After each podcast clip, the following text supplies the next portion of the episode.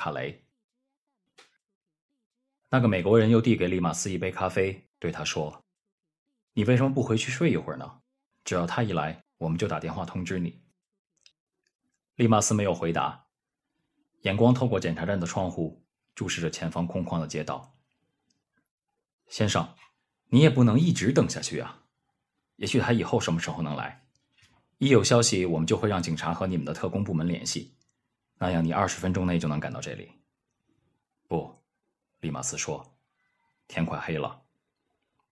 可你不能一直等下去啊！按计划他已经晚了九个小时。你要是想走，你就先走吧。你这次表现很好，利马斯又加了一句：“我会和克莱姆说的，你的表现非常好。”那你还要等多长时间？等到他为止。利马斯走到瞭望窗口前，站在两名一动不动的警察之间，他们的望远镜都对着东德的检查站。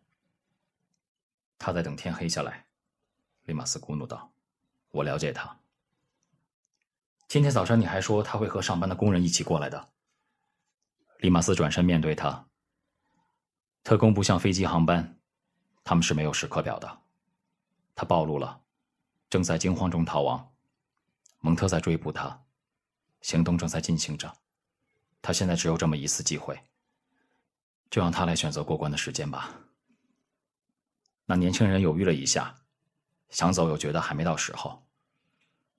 岗亭里电话铃响了，他们等着，都警觉起来。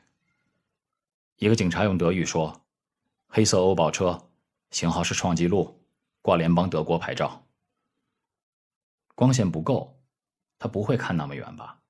他是瞎猜的，美国人低声说，接着又加了一句：“蒙特是怎么发现他的？”闭嘴！窗前的利马斯说。一名警察离开岗亭，走向距分界线两米处的沙袋掩体。路上白色的分界线和网球场上的边界线类似。另一名警察直到他的同伴蹲到掩体中的坐式望远镜后面，才放下手中的望远镜。他接着从门边的挂钩上取下钢盔，认真的戴到头上。检查站的探照灯突然亮了起来，照在他们前方的路上，像是舞台上的聚光灯。警察开始说话了，利马斯用心听着。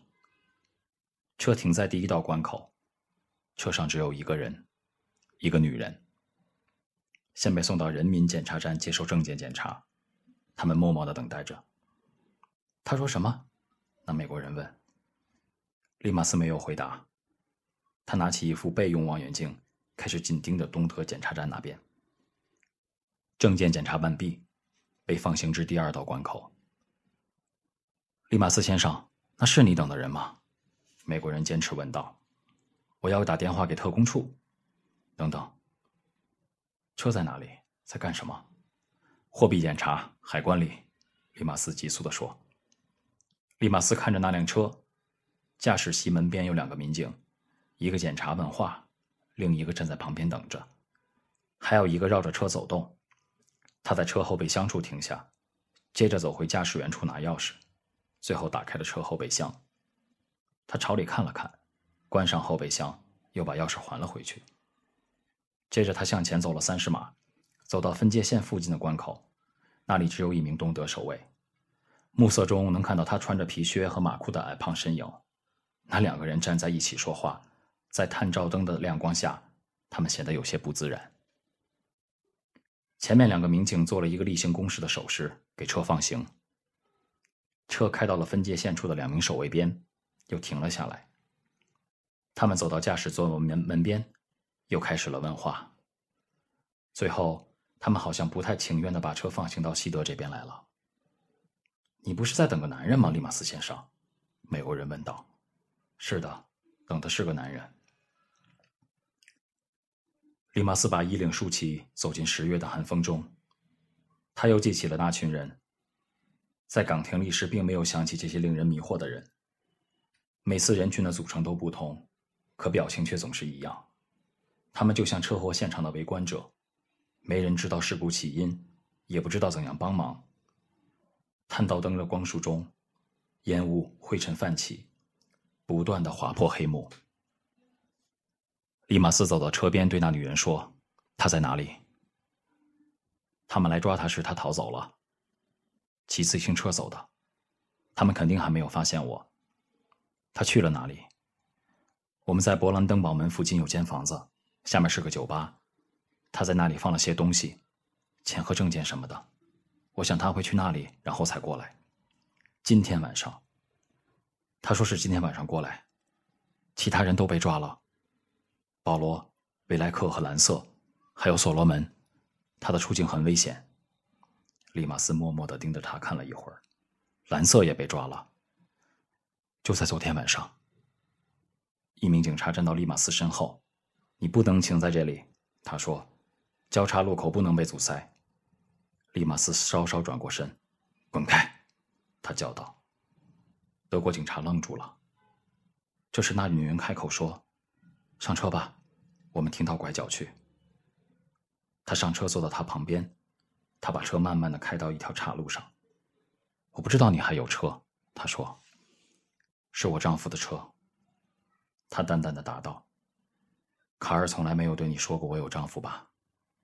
利马斯没有说话。我丈夫和我都在一家光学公司工作，他们让我们来这边做生意。卡尔告诉你们的是我结婚前的名字，他并不想要我和。你们有什么瓜葛？利马斯从口袋里掏出一把钥匙。你要有个住的地方，他说。他说话的声调很沉闷。在阿尔布莱特丢勒大街上有间公寓，靠近美术馆，门牌是二十八 A，那里面什么都有。他一过来我就打电话给你。我要和你一起在这里等，我也不在这里等了。你去公寓吧，我会打电话给你。现在等在这里没有意义。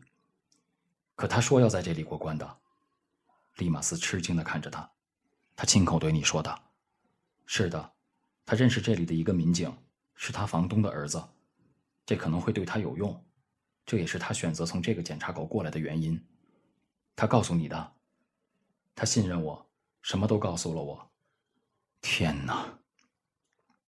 他把钥匙给他，回到了岗亭内，把寒冷抛在了身后。他进去时。里面的警察正在交头接耳，见他进来，那个块头大点的警察还做作的背过身去。对不起，利马斯说：“我不应该对你态度不好。”他打开一只陈旧的公文包，在里面摸了一会儿，才摸出要找的东西：半瓶威士忌。年长的一些警察点头接过酒，给几个杯子里分别倒了半杯酒，再掺上咖啡。那个美国的人去哪里了？利马斯问：“谁？那个中央情报局的孩子，刚才和我在一起的，睡觉去了。”年长的警察说。他们都笑了起来。利马斯放下杯子，问他们：“需要开枪掩护对面的来人时，你们有什么规定吗？我是说那种要逃过来的人。我们只有在对方民警的子弹打到我们这边时，才能怀疑火力掩护。也就是说，人没有过分界线，你们是不能开枪的。”年长的警察说：“那样的情况，我们不能提供火力掩护。怎么称呼您？”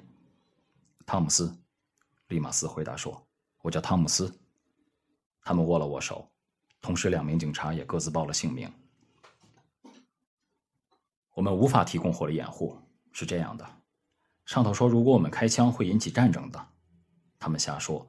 年轻的警察借着酒劲说了一句：“如果联军不在这里，柏林墙早就没了。”那柏林也就丢了。年长的警察咕噜道：“我今晚有个人要从对面过来。”利马斯突然说：“这里，从这个检查口过，让他过来事关重要。蒙特的人正在追捕他。柏林墙还是有地方可以爬过来的。”年轻的警察说：“那不适合他，他要从对面蒙混过关。他有证件，但不知道证件还是不是有效。他会骑自行车过来。”岗亭里只有一盏灯，是配着绿色灯罩的阅读灯，可探照灯的亮光像明亮的月光一样洒满了岗亭里面。黑暗降临，四周一片寂静，他们小声交谈着，像是怕被人偷听似的。利马斯走到窗前，等待着。前方的路穿过柏林墙，一道用煤渣砖和铁丝网构成的墙，丑陋而肮脏。在惨淡的黄色灯光下，它像是集中营的一角。柏林墙的两边是还没有被修复的柏林城，尽管满目都是战争废墟，却已被割成两半。那个可恨的女人，卡尔维，她还对我撒谎。利马斯这样想着，也不能说他们撒谎，他们是故意隐瞒。全世界的间谍都这样，你教他们怎样欺骗、掩饰，他们就反过来骗你。卡尔只提起过他一次，是去年在舒尔茨大街吃饭后说起的。那时候正是卡尔大有斩获的阶段，头想要见见他。头总是在成功的时候出现。他们三人，利马斯、头和卡尔，一起共进了晚餐。卡尔就喜欢那种事情。他出现的时候，打扮的整整齐齐，戴着礼帽，一副很镇静的模样。头和他握手的时间足有五分钟。头说：“卡尔，见到你真高兴，非常非常高兴。”利马斯站在边上看着，心里想：这样一来，我们一年又要多付给他几百块钱了。吃完饭后，头又使劲的和卡尔握手，不停的点头，暗示他必须走了，像是要去继续他神圣的冒险。然后才上了他那辆专有司机的车。头一走，卡尔就笑了，利马斯和他一起笑了起来，直到他们喝完香槟，他们还在笑话头。